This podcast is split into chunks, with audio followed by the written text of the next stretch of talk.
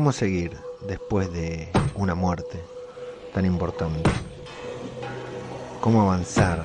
¿Cuándo dar vuelta de página para seguir adelante? ¿Para dónde es hacia adelante? Hay que parar, hay que seguir, hay que recapacitar, hay que vengarse, hay que perdonar. Son muchas los interrogantes que nos dejan una muerte tan importante en una serie tan importante. Tendremos que resolverlo junto con los protagonistas, intentando mirar para adelante y viendo cómo se desenvuelven algunas de las tramas más importantes de esta serie. Eso es lo que vamos a hacer acá, en Zombie, Cultura Popular. Otro podcast sobre The Walking. Vengan, vengan, síganme, vamos todos juntos, todos a la vez, siempre hacia adelante, no importa para qué, cero compromiso, cero estrés, salgan del agujero y recorramos el camino, arrasando nuestro paso, devorando sin respiro, una marabunta sin discurso ni sentido, acá el que piensa pierde, el que piensa está perdido, ya no hay mañana ni ayer, solo es lo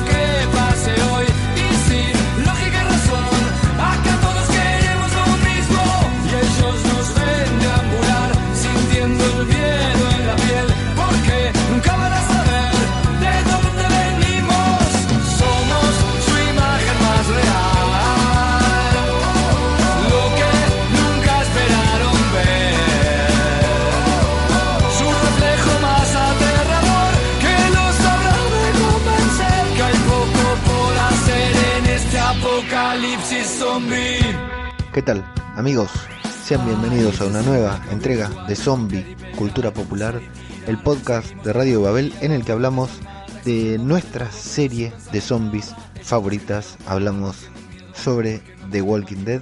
En esta ocasión vamos a hablar del décimo episodio de la octava temporada titulado The Lost and the Plunderers. Sí, señores, ya nos hemos metido bien adentro de lo que es la octava temporada.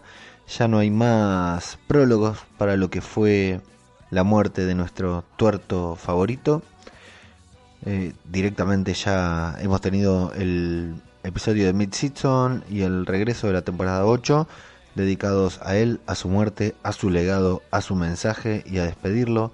Aún en lo personal no he superado la pérdida, pero bueno, estoy dispuesto a seguir adelante a ver qué tienen para ofrecernos los realizadores de la serie.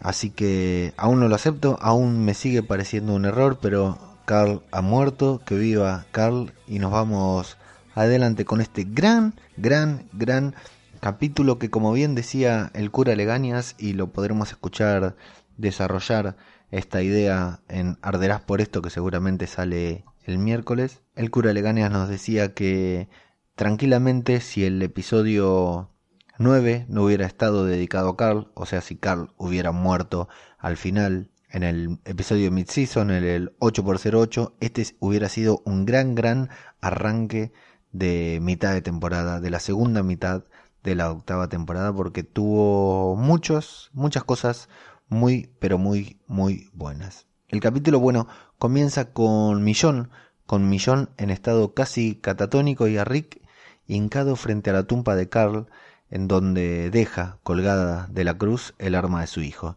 Claro, muchos esperábamos ver el, sombrero, pero yo al menos no recordaba en ese momento, esperaba ver el sombrero sobre la cruz, como el de Tyrese, pero el sombrero se lo llevó Judith, le pasó el mando a Judith porque, insisto, una vez que The Walking Dead de ese salto temporal tan esperado, vamos a ver a Judith usando mucho ese sombrero con épicas imágenes seguramente como la que nos ha dejado Carl.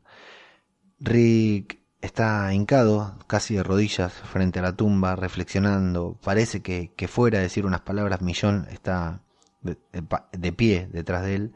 Parece que fuera a decir unas palabras eh, o que intenta sobreponerse, intenta terminar de caer en lo que acaba de suceder, muy parecido a como estábamos nosotros, y finalmente Rick se pone de pie y toma el arma que parecía que le dejaría a Carl a modo de ofrenda. Millón, mientras tanto, eh, se va y elimina a varios caminantes que andan por la zona y observa la destrucción de Alejandría, observa detenidamente y con dolor, y también la vemos nosotros cómo ha quedado Alejandría bastante caída, bastante destruida, no hay forma de que el grupo vuelva a vivir ahí por el momento, por lo menos, ¿no? También intenta cerrar un portón en el que vemos a varios y muy buenos walkers intentando entrar. Incluso está ese walker al que se le engancha la cara con el portón y se le sale la piel maravilloso, ¿eh? otro de los, de los grandes walkers que nos vienen regalando a lo largo de estas últimas temporadas, muy bien hechos. En toda esta escena no hay diálogos, apenas hay una suave música instrumental que nos pone en situación. Acá, tanto los dos protagonistas, Millón y Rick, como nosotros, estamos traumados todavía, estamos intentando sobreponernos de lo que acaba de, de suceder.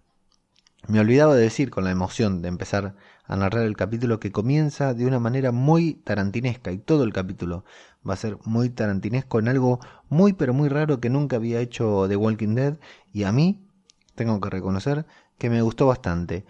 Me pareció un recurso, un recurso del director de este capítulo que lo estuve investigando.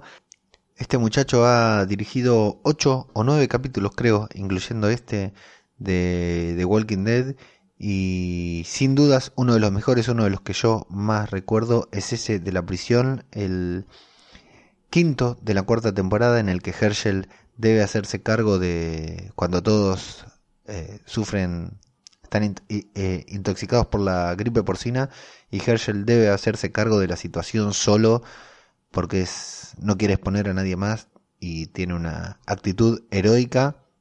Un gran, gran capítulo de The Walking Dead pero nada que ver ninguno de los que dirigió con el recurso narrativo que eligieron para este capítulo, que es presentar los puntos de vista de las diferentes tramas con un cartelito negro con la letra del, del personaje al cual se basa esa, esa trama, esa partecita del capítulo, en este caso Millón, que pasa todo lo que acabamos de describir.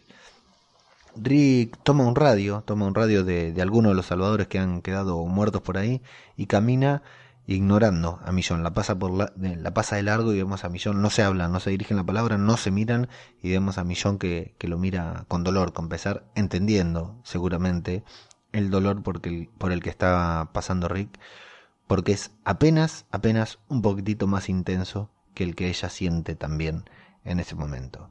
Millón se dirige a la casa de Rick impoluta, eh, que como habíamos dicho en, nuestro, en el episodio anterior de Zombie Cultura Popular, habíamos dicho que seguramente la casa de Rick no sufriera daños, no solo porque eh, Rick y Millón debían ver las manos de los dos hermanitos pintadas de azul en el porche, sino que porque Negan, ni bien entra Alejandría, dije, dijo que se iba a preparar unos espaguetis a la casa de Rick y que cuando éste llegara lo mandaran para allí.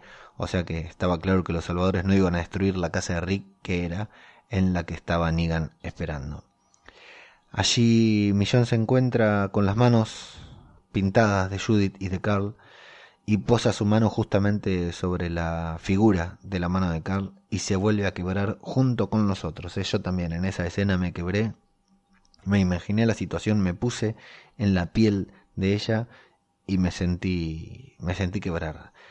Pero bueno, tiene que sobreponerse rápido porque los caminantes que han invadido Alejandría, por supuesto que ya no tiene defensas, se acercan hacia donde está ella y mirando las manitos.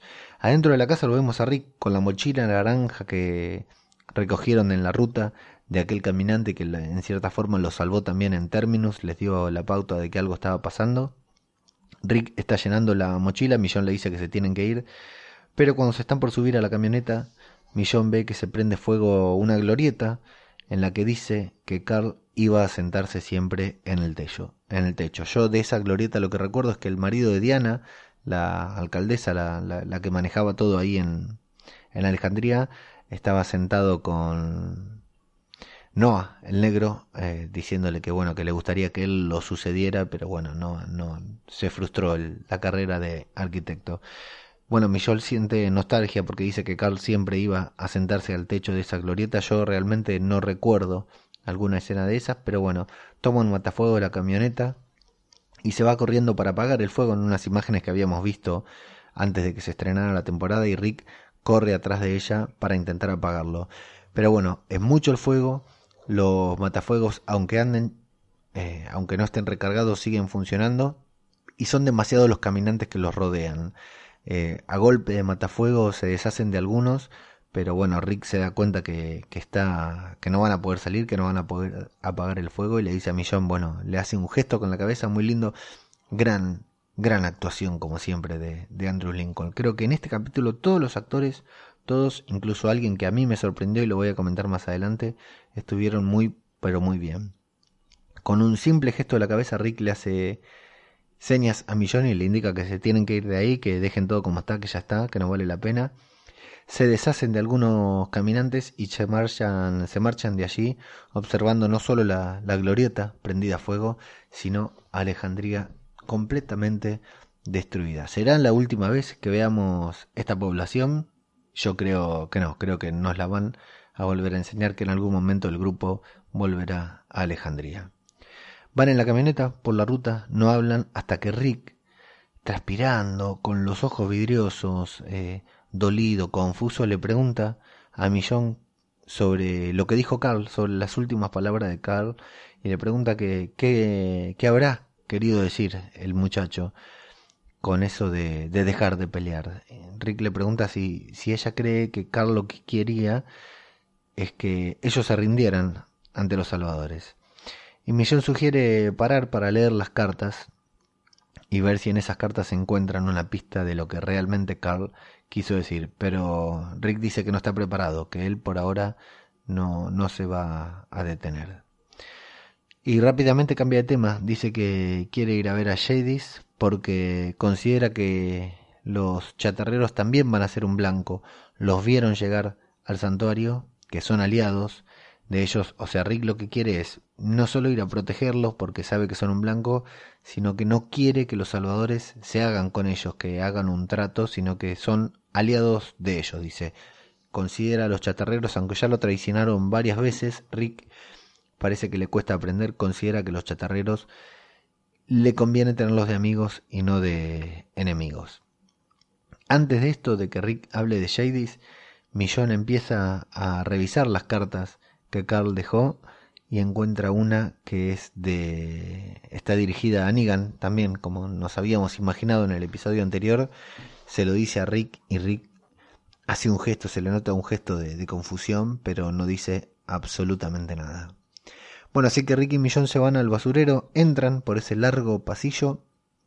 Al abrir la puerta tiran de una de una soga que era una especie de trampa que cae mucha basura sobre la puerta y los deja atrapados. Y de golpe empezamos a escuchar ruidos de caminantes, se dan vuelta y vemos que la comunidad completa de chatarreros, todos los chatarreros, están convertidos en zombies y avanzan hacia ellos sin que tengan un lugar a donde escapar. Una lástima que hayamos visto escenas, que hayamos visto partes de esto en el tráiler, porque hubiera sido sorprendente que ellos llegaran ahí al, al basurero y se encontraran con la comunidad de la chatarra, todos convertidos en caminantes. Y ahí es el momento en el que tenemos los títulos.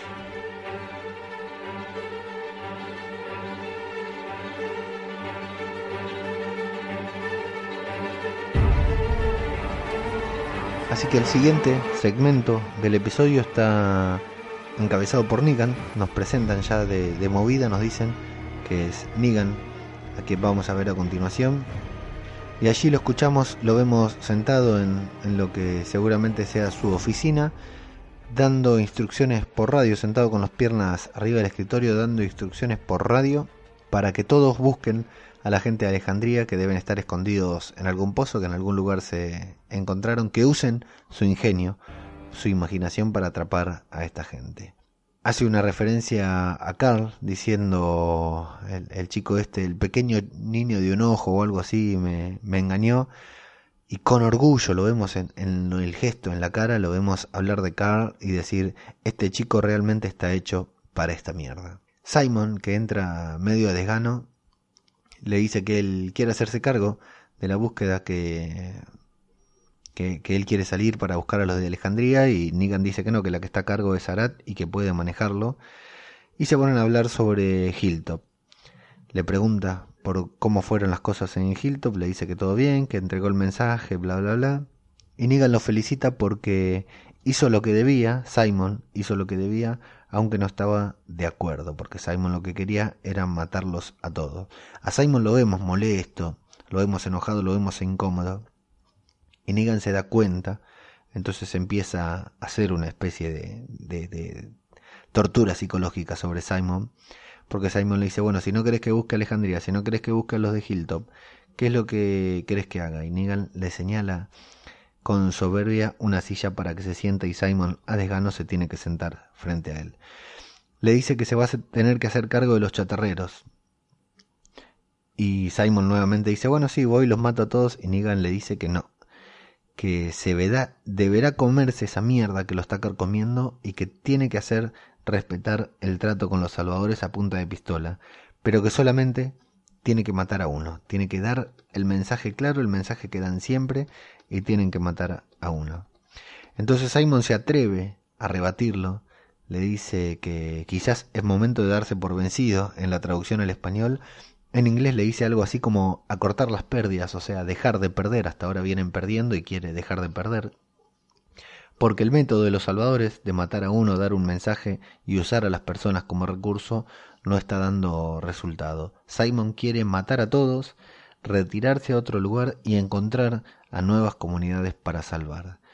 Pero Negan medio que se sonríe, medio que se enoja, medio que le molesta el desafío de Simon y le dice que matar a todos para resolver un problema es la solución fácil y que los salvadores no toman la solución fácil. Simon está a un pasito de desafiar a Negan, sin embargo asiente. Y Negan reafirma, vuelve a decir que una vez que mate a Rick, todo va a estar bien. Entonces llega el envío de Maggie, eh, la caja, abren la caja, se encuentran a, a ese muchacho que se había hecho pis encima con Jesús y con Tara. Y Simon se enfurece porque dice que es de, de su gente y eso quiere decir que los treinta y pico que Maggie le dice que tienen todavía en Hilltop es su gente, así que nuevamente quiere ir, dice voy a ir y los voy a matar a todos. Entonces Negan grita, se descontrola, eh, le grita en la cara a Simon y le dejan claro que él tiene que hacer lo que él le diga. O sea que Simon tiene que hacer lo que Negan le diga y no lo que él tenga ganas o él piense que sea mejor. Pero es muy linda la escena porque poco a poco Simon lo va desafiando, lo vemos incómodo, lo vemos que está molesto con las decisiones que está tomando Negan y recién al final cuando ve a este Salvador se, enoja porque es su gente, dice, se da cuenta que son los prisioneros, son su personal eh, directamente ya no le importa si está hablando con Negan o no, quiere ir a matar a todos, pero Negan le demuestra a los gritos y con violencia quién es el que manda ahí. La siguiente escena, el siguiente bloque, comienza con el letrero de Inid, así que sabemos que nos vamos a Oceanside, a donde Inid y Aaron son llevados prisioneros a la casa de Natania, supongo que es, la vieja de Oceanside que mató Inid en el episodio anterior, y los atan en el calefactor al igual que a Tara cuando entró a, Oceanside. Y las chicas, las que son como las, las más, las soldados de, de ahí de Oceanside, le dicen eh, a Cindy, la, la primera que conocimos, la, la buena, digamos, de todas estas chicas, que la decisión está en sus manos porque Natania era de su familia, así que ella debe decidir qué hacer con los prisioneros. Esto le saca un poco de, tensión a la escena porque por ahí no sabemos si los van a matar a los dos, es obvio que no, pero por ahí alguno podrían llegar a matarlo. Pero como sabemos que Cindy es la buena, que Cindy es la que siempre estuvo del lado, la dejó escapar a Tara, etcétera, eh, sabemos que finalmente no los va a matar. Cuando se quedan solos, Aaron e Inid. Aaron la ve a Inid que está como caída, que está como preocupada, e intenta darle aliento, pero resulta que ella no estaba preocupada por la situación, situación, sino que estaba dolida por haber tenido que matar a Natania. Dice algo así como que ella, la vieja, la había obligado a matarla. Vuelven las chicas, la asamblea se habían ido la asamblea, se habían ido a decidir qué era lo que iban a hacer con los prisioneros y parece que los van a matar, que los van a llevar a la playa para matarlos, pero Aaron comienza a hablar con Cindy, le dice que es su decisión, que piense bien lo que va a hacer. Y finalmente es la que la convence porque le dice que si los mata, seguramente eh, van a alguno de su grupo va a ir a buscarlos. Y que quizás maten a esos también, pero que en algún momento van a venir varios y los van a terminar matando a todos. Inid le dice que la deje ir, que los deje ir, que ellos, Aaron, Inid y todos los demás van a seguir luchando mientras ustedes, por las chicas de Oceanside, seguirán ocultándose como siempre.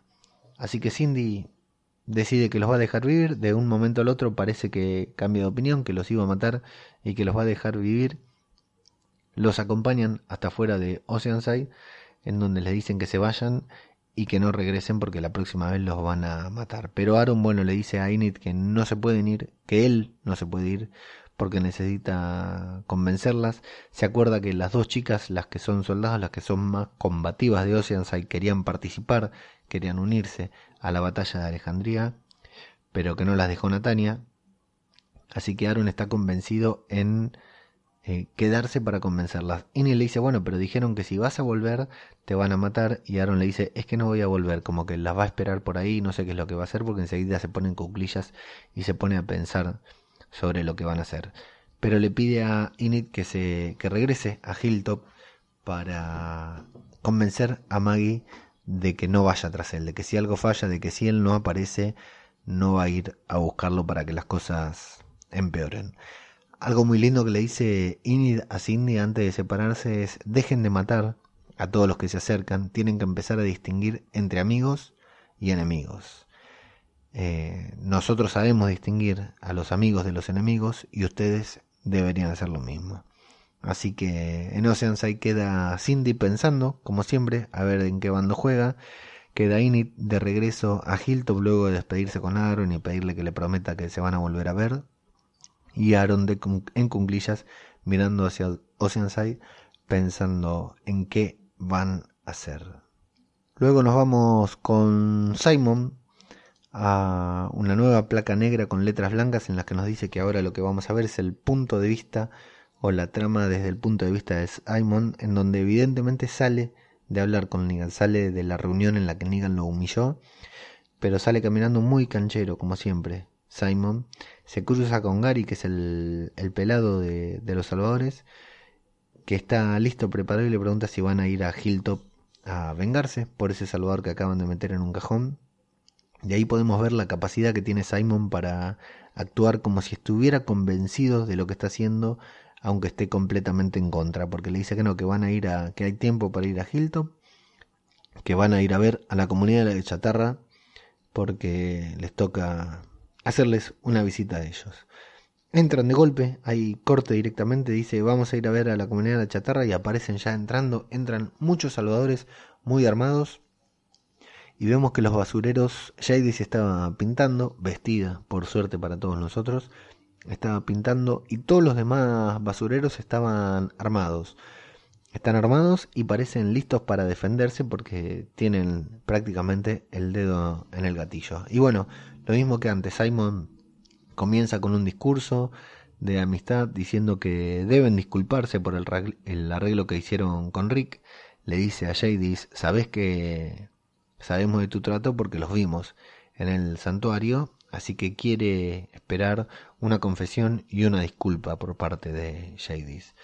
Pero Jadis le dice, rápida, Jadis le dice que no hubo un trato con Rick, que ellos fueron ahí para entregarlo, pero los salvadores dispararon. Y ahí está genial porque Simon, vieron, es como en los tres chiflados cuando uno fuerte le, pega al más débil, el más débil le pega a otro más débil. Simon grita casi de la misma manera como Negan le gritó a él hace un ratito.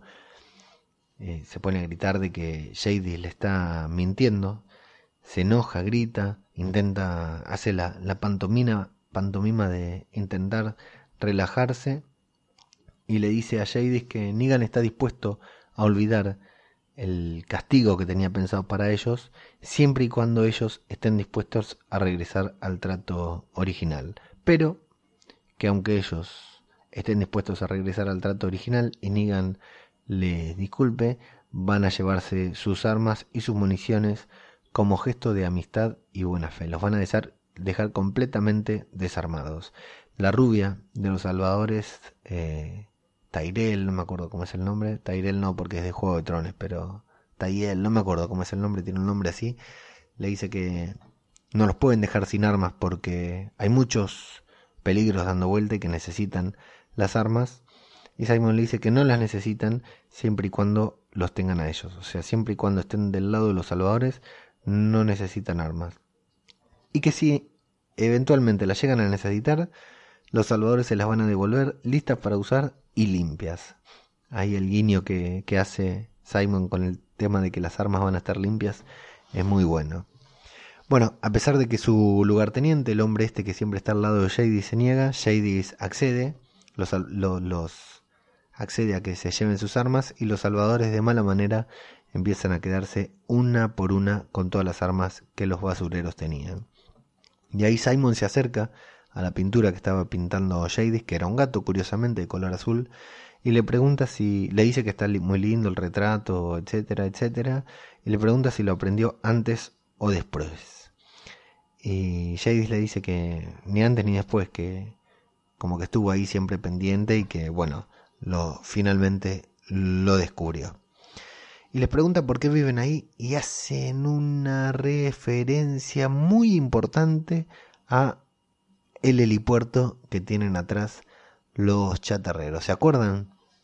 El croma de la primera vez que Rick estuvo ahí, que muchos decían que había un helicóptero dando vueltas por atrás, y fundamentalmente en uno de los últimos episodios de la primera mitad de esta temporada, a Rick caminando, yendo hacia la comunidad de chatarra y viendo un helicóptero pasar con el cielo. Bueno, algo de eso nos estarán contando. Simon le dice, ¿y qué pasa con el helipuerto que hay atrás?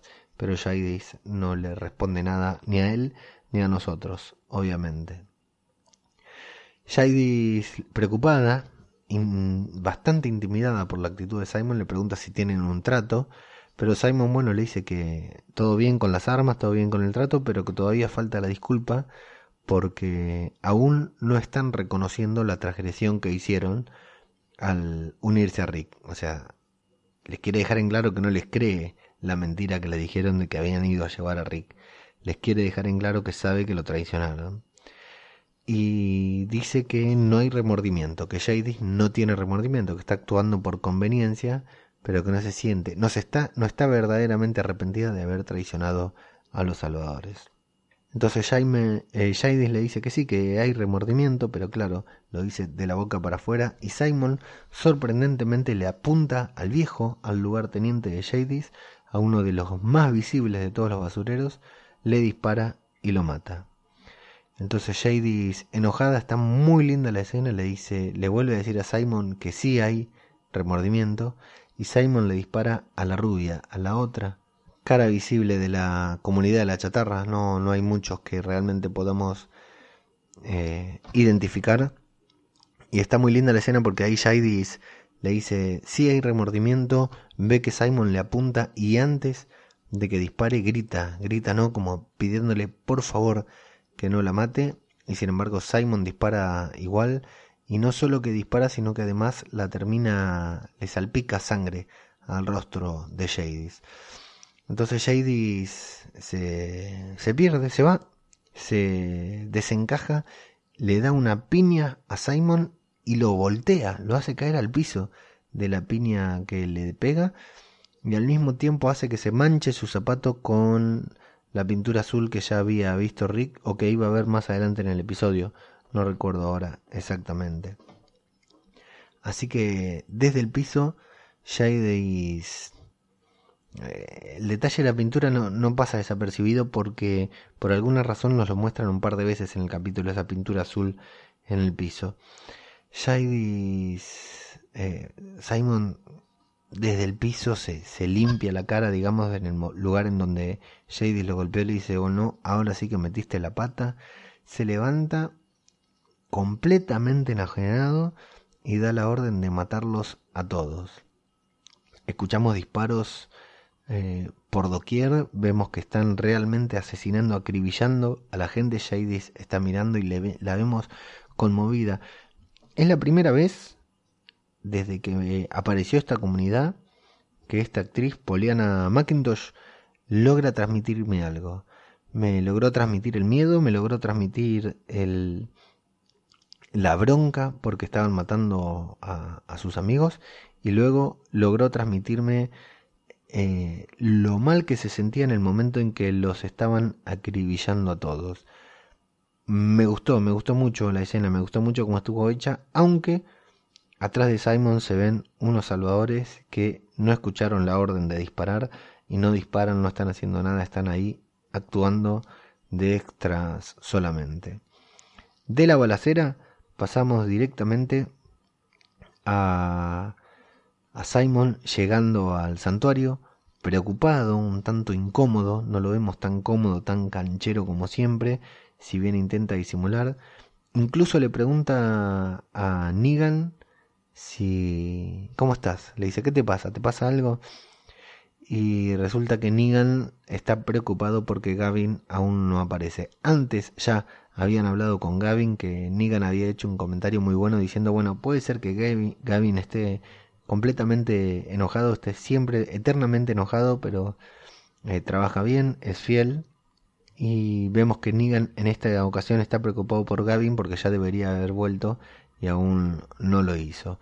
Y a Simon lo vemos incómodo al tener que mentirle a Negan, pero cuando Negan le pregunta cómo le fue, Simon le dice que le fue bien, que mostrándole las armas que recuperaron, le dice que le dio el mensaje estándar, que lo entendieron y que hubo remordimiento, que se disculparon. Así que está mintiendo descaradamente Simon y lo que llama, me llama la atención es que está mintiendo adelante de otro de los salvadores que es este Gary, el pelado morocho.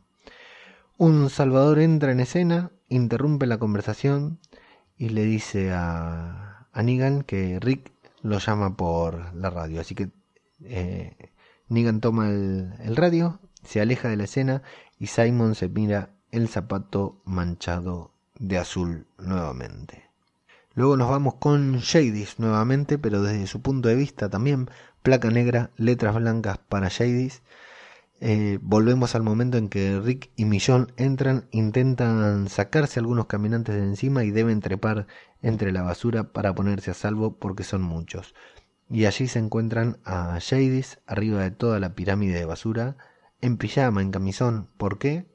No lo sabemos, pero bueno, para ser una persona que ya la vimos pintando en pelotas, tranquilamente es comprensible que esté sola y en pijama arriba de una torre de basura.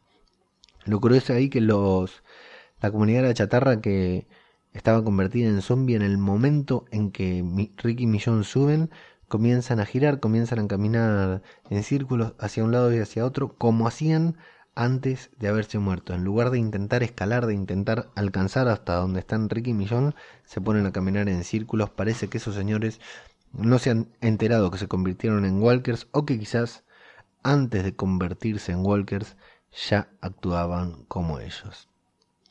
Jadis empieza a contar la historia, diciendo la historia del lugar, que dice que antes no había pilas de basura y que ella iba ahí antes del apocalipsis, evidentemente, para recolectar materiales que le sirvieran para hacer su arte. Y que cuando todo empezó, cuando el virus empezó a esparcirse, le pareció que ese lugar sería un buen lugar para empezar desde cero. Que lo logró, que lo hizo, que ellos eran un nuevo mundo, una nueva comunidad apartada de todo lo demás, pero que bueno, todo eso se terminó. Rick no se compadece de ella, le dice que todo es por culpa suya, por culpa de ella, y comienza con una puerta de auto y otros elementos que están por ahí a construir una especie de escudo para él y para Millón para defenderse de los caminantes y salir de allí. Jadis les pide ir con ellos, al menos hasta que los muertos abandonen ese lugar y ella puede volver, pero Rick dice que está cansado de sus juegos, no acepta y se va con Millón. Salen evadiendo algunos caminantes, matan a otros, incluso llega a desenfundar su arma Rick y a disparar. Y cuando Rick Millón sale por la puerta logran despejarla y salir. Y cuando Rick está por cruzar, ve que atrás de todo viene Jadis corriendo pidiéndole por favor que lo espere. Rick le apunta con un arma, pero a último momento mueve la pistola y dispara al aire, por lo que Jadis no se anima a seguirlos y se retira para otro lugar. Y ahí nos muestran un girasol, un girasol o una margarita hecho con chatarra que está muy pero muy lindo, muy original. De ahí escuchamos unos golpes, vemos un bastón, un palo golpear en el piso, vemos unos pies cortados, sangrados, lastimados, seguramente con tétanos, y es Shady sentada en una silla que está golpeando el piso con su palo para atraer a todos los salvadores hacia ella. Lo que observamos es que entre ella, entre el lugar en el que ella está sentada en una silla y el lugar en donde los salvadores esperan, los salvadores no, la comunidad de la chatarra convertida en Walker espera, eh, hay un triturador de basura. Previamente, Simon le había preguntado no solo por el helipuerto, sino por los paneles solares. Bueno, eh, ahí Simon nos daba la respuesta para lo que nos vamos a preguntar ahora, cómo puede ser que sigan usando eh, equipos eléctricos. Bueno, este triturador enorme de basura eh, se usa evidentemente con energía solar porque si no no hubiera funcionado y Dios me libre lo que le pasa a esos cuerpos, lo que le pasa a esos caminantes en el momento en que Jadis enciende el triturador, corre la cadena para que los caminantes avancen hacia ella, pero previamente caigan en el triturador y esa hermosa escena en el que se van triturando pero aunque los, el cuerpo esté atrapado y la pierna esté atrapado, la cadera esté atrapado, siguen intentando alcanzar a Jadis, es espectacular. Van cayendo, van siendo triturados, la vemos a ella totalmente conmocionado por lo que tiene que hacer con su familia. Y sobre todo cuando lo vemos al viejo y a la rubia caer allí y morir. Y es hermoso porque por la cinta vemos salir la carne podrida que va saliendo al otro lado. Qué bien debe oler eso, que además mancha la pintura del gato de Shadys y una escena memorable de The Walking Dead. Vuelvo a insistir, repito, más escenas como estas, amigos de The Walking Dead, que para eso miramos esta serie. Hermoso como los caminantes van cayendo, van siendo triturados mientras intentan alcanzar a, a Shadys y finalmente la cinta transportadora repleta de carne de zombie picada. Maravilloso, ¿eh? Maravilloso. Gore, gore, gore. Una hermosa, hermosa escena. Y a continuación la vemos acostada, al costado del triturador, cuando ya evidentemente ha matado a todos. Se pone de pie, abre un cajón que tenían por ahí escondido y se agarra una lata de puré de manzana que probablemente sea una de las latas que sacaron de Alejandría cuando lo fueron a robar y secuestraron al cura Leganias. Y bueno, el último personaje que nos queda, placa negra, letras blancas, Rick, conmovido, va en la camioneta transpirado, con los ojos igual, le dice a Millón que la dejó vivir, a Jadis, que la vio, que disparó sobre su, su, cabeza y que vio que se iba, se iba por la puerta de atrás, se iba hacia algún lado y que él no quiso matarla. Entonces Millón nuevamente hace referencia a Carl diciendo que es una de las tantas cosas que Carl dijo, aprovechar las oportunidades cuando se puede tomar una decisión. No, no postergarla, ser valiente y tomar esa decisión cuando uno tiene la posibilidad de tomarla como ser salvar la vida de una persona, en este caso de Jadis. Al escuchar esto, Rick como que se termina de quebrar, detiene la camioneta, le pide disculpas a Millón y le dice que va a necesitar un segundo, a lo que Millón le dice que no hay problema. Rick toma las cartas, busca alguna con un nombre y comienza a leer. Creíamos que iba a leer la suya, que nos íbamos a romper poniéndolo la voz de Carl leyendo esas cartas. No, Rick lee la de Negan, que ya está dando vueltas por ahí por las redes sociales. Lee la carta de Negan y le dice, en la que Carl le invita a detenerse, a no escapar y a no seguir luchando con su padre, porque eventualmente van a encontrar una forma, tienen que hacerlo, de trabajar juntos. Ahí hay una linda anécdota sobre la, las letras de las cartas que están escritas con esa cursiva media rara.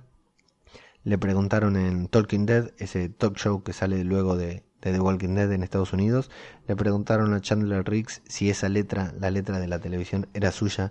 Y con mucha vergüenza Chandler dijo que sí, que así es como escribe él.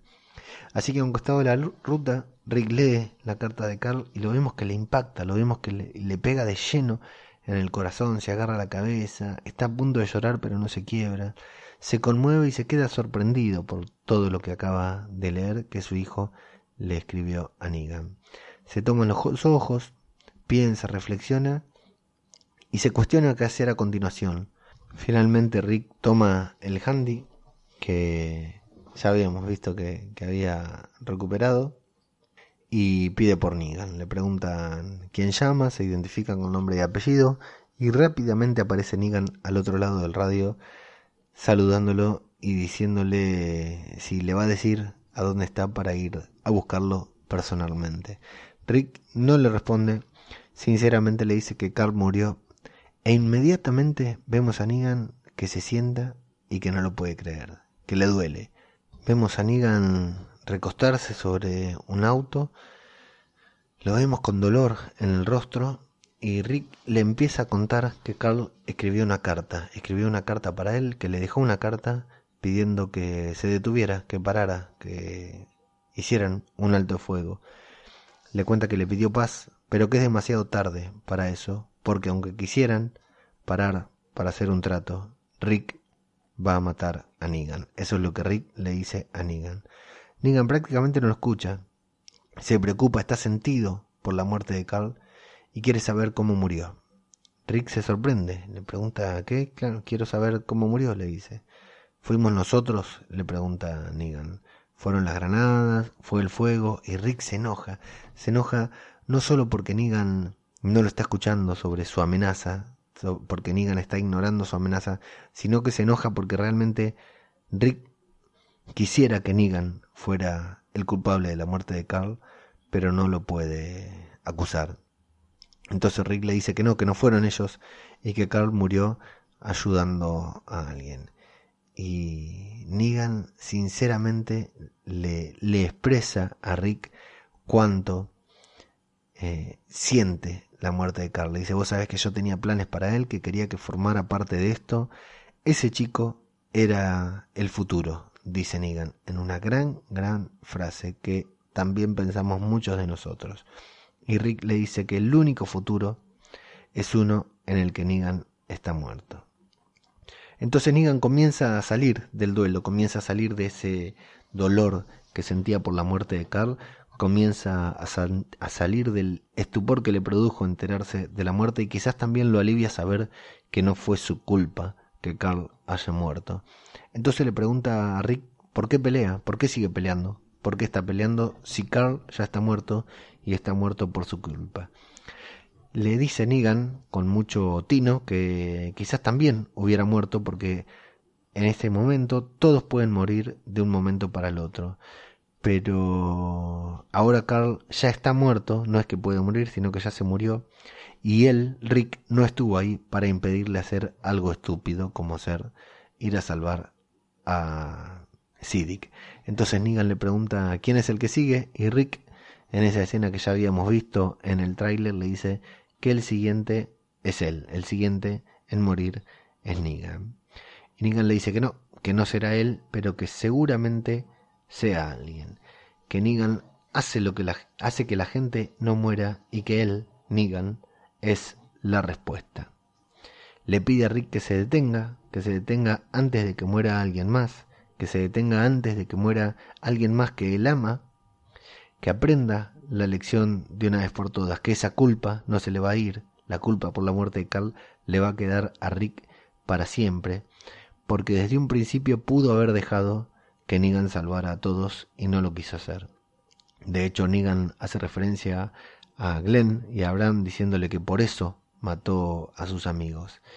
Y le dice a Rick nuevamente que deje todo así como está, que deje de decir que lo va a matar porque finalmente nunca va a poder matarlo, le dice Negan.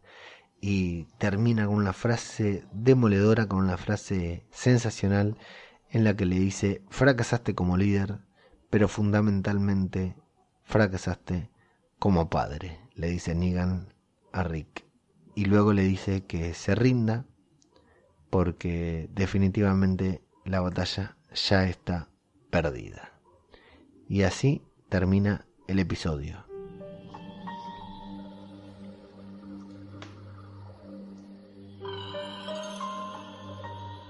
Termina con esa hermosa escena, ese hermoso y poderoso, potente diálogo entre ambos actores a través de un handy, a través de una radio, en el que vemos lo que imaginábamos que a Negan le cayó muy mal también la muerte de Carl y hay un hermoso plano de Rick en el medio de la nada, en el medio de un campo sobre el césped, escuchando y reflexionando sobre lo que Negan le dijo. Este capítulo no tiene cliffhangers, este capítulo no tiene intriga, simplemente parece un capítulo filmado por Tarantino que está para mi gusto muy muy bien, sobre todo si bien la trama no avanza, es una trama necesaria, podía ser el primero de la segunda mitad de la temporada, pero lo mejor que tiene este capítulo son las actuaciones. Andrew Lincoln, quebrado, ya sabemos cómo es, pero esta vez más quebrado que nunca, está impresionante. Jeffrey Dean Morgan como Negan está increíble en el momento en que se empieza a, a sufrir y se siente mal por la muerte de Glenn. Simon está excelente. Millón está excelente. La verdad que hay muy buenas actuaciones en este capítulo de The Walking Dead, por lo cual para mí lo convierte en un capitulazo. El anterior fue súper emotivo y fue un gran capítulo también, pero este fue un gran capitulazo. Y felicitaciones a los realizadores que no escuchan esto, pero igual los felicitamos por empezar de esa forma y seguir todo el capítulo con esa versión tan tarantinesca de indicarnos el nombre de la persona en la que se va a basar el siguiente tramo y al mismo tiempo tan innecesaria porque todos ya lo sabíamos, pero es muy lindo como recurso, como estilo, me parece muy buena la idea que tuvieron de hacer esa presentación. Así que así termina el episodio, no hay cliffhanger, yo todavía no he visto el tráiler del episodio que viene, si vi algunas fotos, varias colgadas en redes sociales y parece que va a estar muy interesante. Parece que el truño, como dice Garrapato de Misión de Audaces, o el capítulo fake, ese capítulo pedorro que nos meten siempre entre capítulos, parece que aún se va a demorar más porque hasta acá los dos episodios que pasaron de la segunda mitad de la octava temporada estuvieron muy muy por encima de la media de todos los anteriores.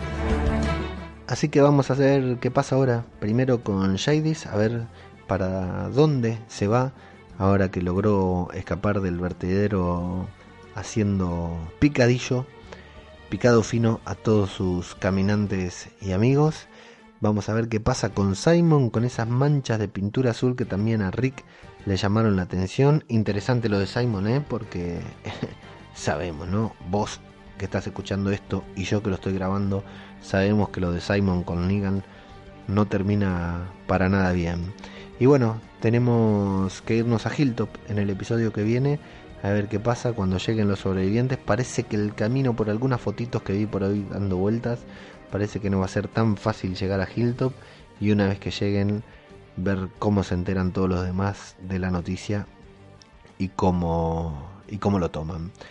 Y bien, vamos que tenemos muchos muchos comentarios en nuestra nuestro canal de Evox, así tratamos de leerlos a todos y de hacerlos honor a esas personas que se toman la molestia de dejar un comentario cada vez que subimos un capítulo. El santo varón que nos dice que cuando publicamos estaba a punto de salir a andar en bici y que iba escuchando, iba a ir escuchando Zombie Cultura Popular, esperando que le demos más entusiasmo que lo que le había dado el capítulo, porque bueno, el Santo Varón es uno de esos a los que no les gustó demasiado el episodio pasado Honor, a pesar de la muerte de Carl. ¿Cuánta gente? No lo digo por el Santo Varón, ¿eh? pero cuánta gente, cuánta gente sin corazón que no se conmovió y que no se le cayó ni una lagrimita por la muerte de nuestro tuerto favorito, aunque incluso algunos que se hacen los duros y que se pasan de duros eh, terminaron, han reconocido que estuvieron al borde de las lágrimas o que llegaron a llorar por el por la muerte de Carl. Bueno, Rock and Roll Radio que acaba de publicar un, programa especial de estos en los que el, el, público elige canciones en vivo y en directo a través del teléfono. Bueno, dice que casi lo hacemos, casi lo hago llorar más que el episodio. Yo no sé si se dieron cuenta, pero hubo un momento, me había puesto la última escena para verla al mismo tiempo que la iba narrando de la muerte de Carl y hubo un momento en el que estaba leyendo, estaba viendo la escena mientras hablaba y estuve al borde de quebrarme. Así que la puta madre, qué, qué duro momento ver morir ahí a, a, Carl. Y bueno, así que, que le, le gustó, le gustó a Rock and Roll Radio el capítulo pasado y logró emocionarse también.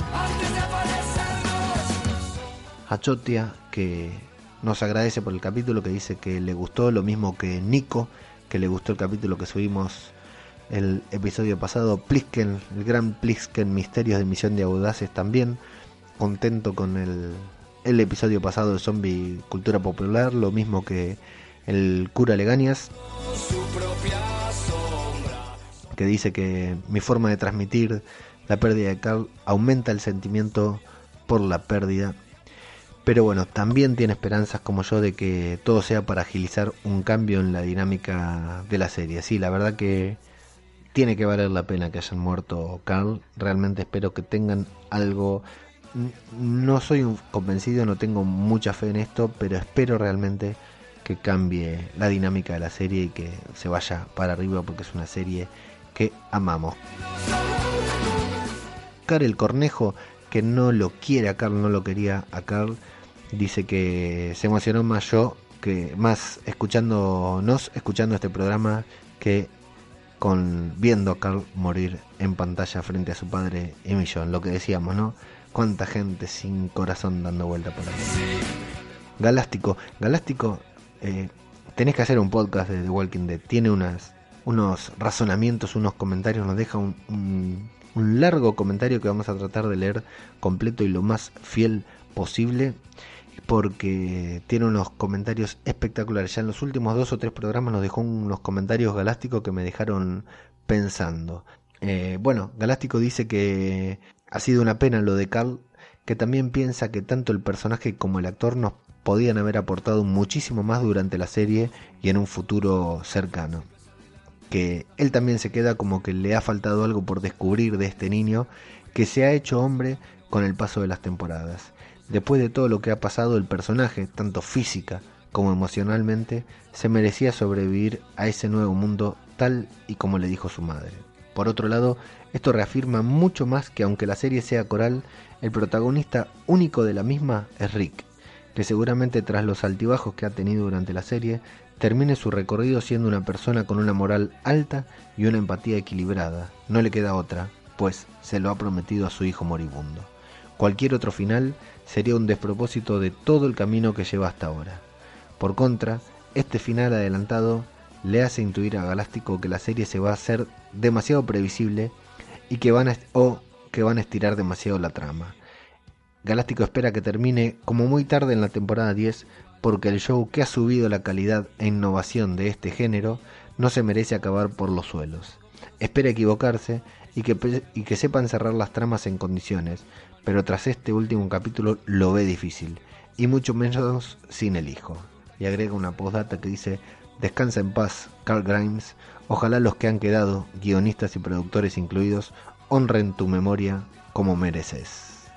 Honor, un grande galáctico, te aplaudo de pie, un crack, un crack como comenta. Bueno, Soriano que me da ánimo porque realmente yo estaba quebrado por la muerte de, del muchacho.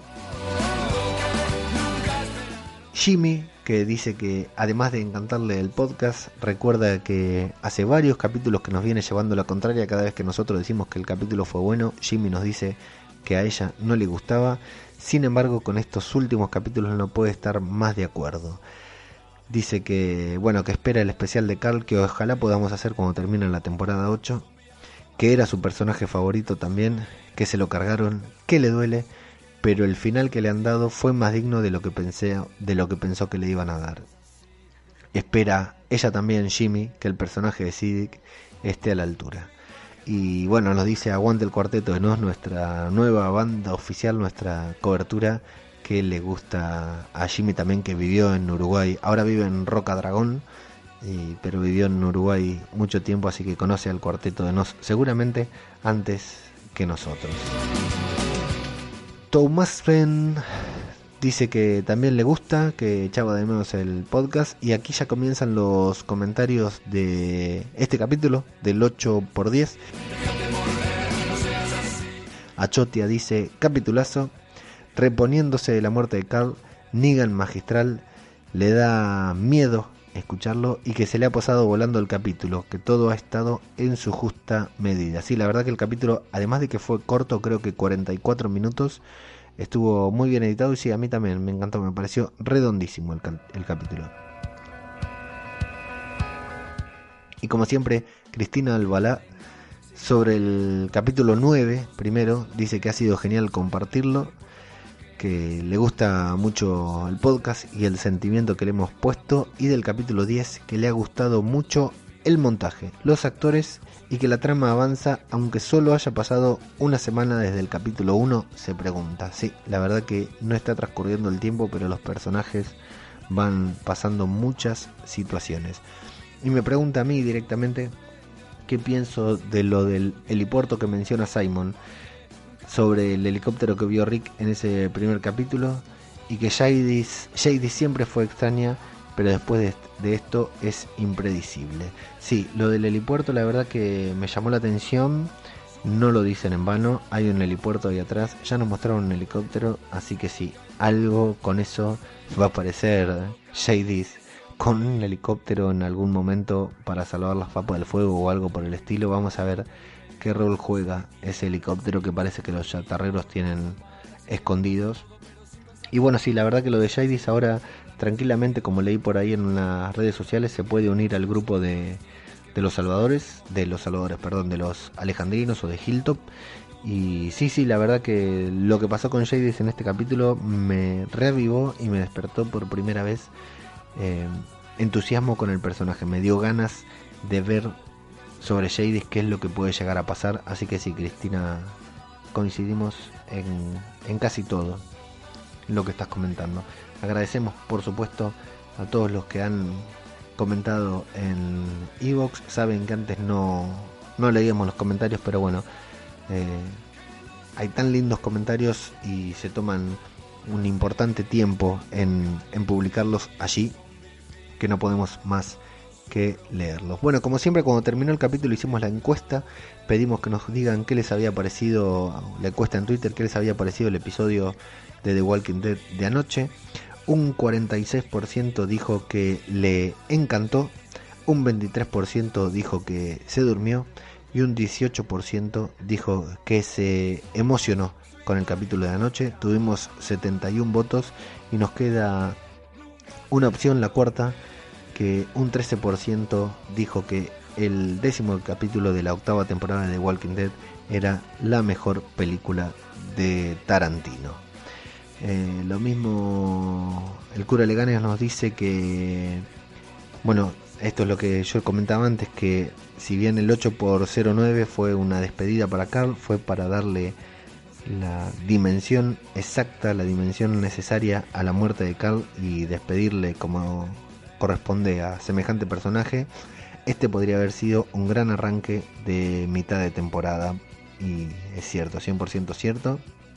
Y Jimmy también en Twitter nos decía que The Walking Door, The Walking Gore, por la escena del, de la trituradora de, de zombies, que fue impresionante. La verdad que fue de lo mejor del capítulo. Sí, tal como dije en el episodio pasado, tiene que haber más escenas como estas para que The Walking Dead sea The Walking Dead, viejo. Es una serie de género, es una serie de zombies y son las cosas ¿Qué queremos ver cuando vemos cuando estamos hablando de carne podrida? Sí, queremos ver justamente carne podrida.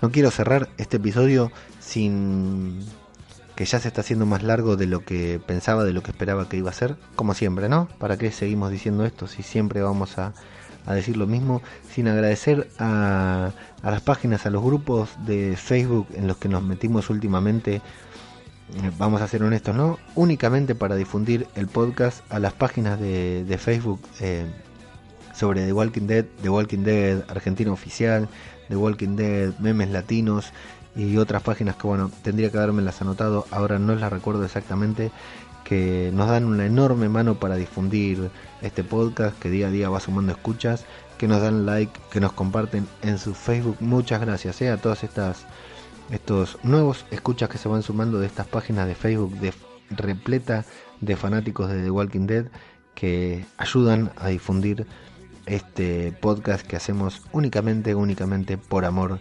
a The Walking Dead porque es una serie que nos fascina, que nos encanta. Recordarles también que además de Evox pueden encontrarnos en iTunes, en Spreakers, en TuneIn, en nuestra propia página web que es www.zombiculturapopular.com en donde además de los podcasts van a encontrar reseñas escritas y noticias relacionadas sobre The Walking Dead y sobre todo el universo de The Walking Dead, incluyendo Fear, los webisodios y bueno, también añadidos como películas de zombies, libros de zombies, juegos de zombies y toda temática zombie, walker, etcétera, la pueden encontrar ahí en en la web de Zombie Cultura Popular. Recomiendo enfáticamente de la semana pasada una nota en la que recopilamos todos los mensajes que en redes sociales, Instagram, Facebook, Twitter, los actores, los miembros del elenco de, The Walking Dead eh, dedicaron los mensajes a, Chandler Riggs. Eh, dedicaron, luego de la emisión del capítulo en el que Carl moría, eh, dedicaron algunas palabras para despedir a no solo al personaje, sino al muchacho que lo interpreta, a Chandler, y sobre todo las palabras que Jeffrey Dean Morgan, el actor que interpreta a Negan, dedicó a Chandler Riggs y a Carl con un palazo de gol de, sin, sin disimular una tirándoles un palazo muy grande a los realizadores, a los escritores que no llegaron a explotar la relación entre Negan y Carl eh, emocionante. Todas las reacciones, incluso las de la actriz que interpretaba a Lori, todos los actores de The Walking Dead que han pasado y que están en The Walking Dead le han dedicado algunas palabras, alguna imagen a Carl. Les recomiendo esa nota que pueden encontrar ahí en la web de Zombie Cultura Popular. Y bueno, los medios de contacto, como siempre, en Twitter nos encuentran como Zombie Cultura o como Radio Babel. Y en Facebook lo mismo, como Radio Babel o como Zombie cultura popular. Muchas gracias a todos los que nos escuchan, a todos los que nos dan like y a todos los que comparten este podcast para que todos los días tenga un poquitito más de escuchas. Ya salió Aquí huele a muerto con Plisken y Parrapato. En unas horitas estaremos publicando nosotros. Martes salimos más tarde esta semanita.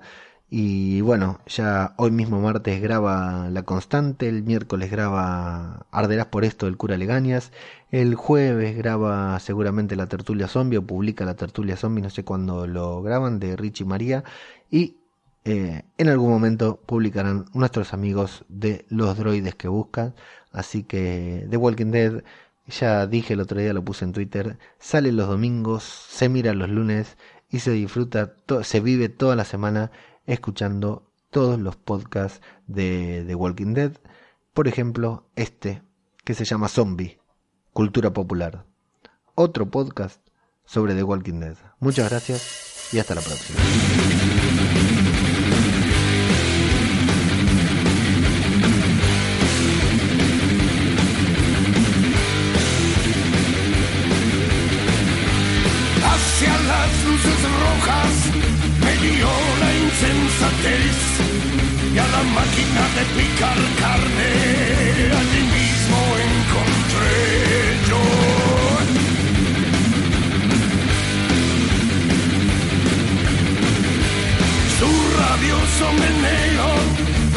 novedades del reggaetón. Si la acompaña el metalero con una cuarta y cuatro dedos. Yeah. Ico, ico, caballito, vamos a vender. Que mañana es fiesta y pasado también me dirán que no fue, que no puedes a la máquina de picar carne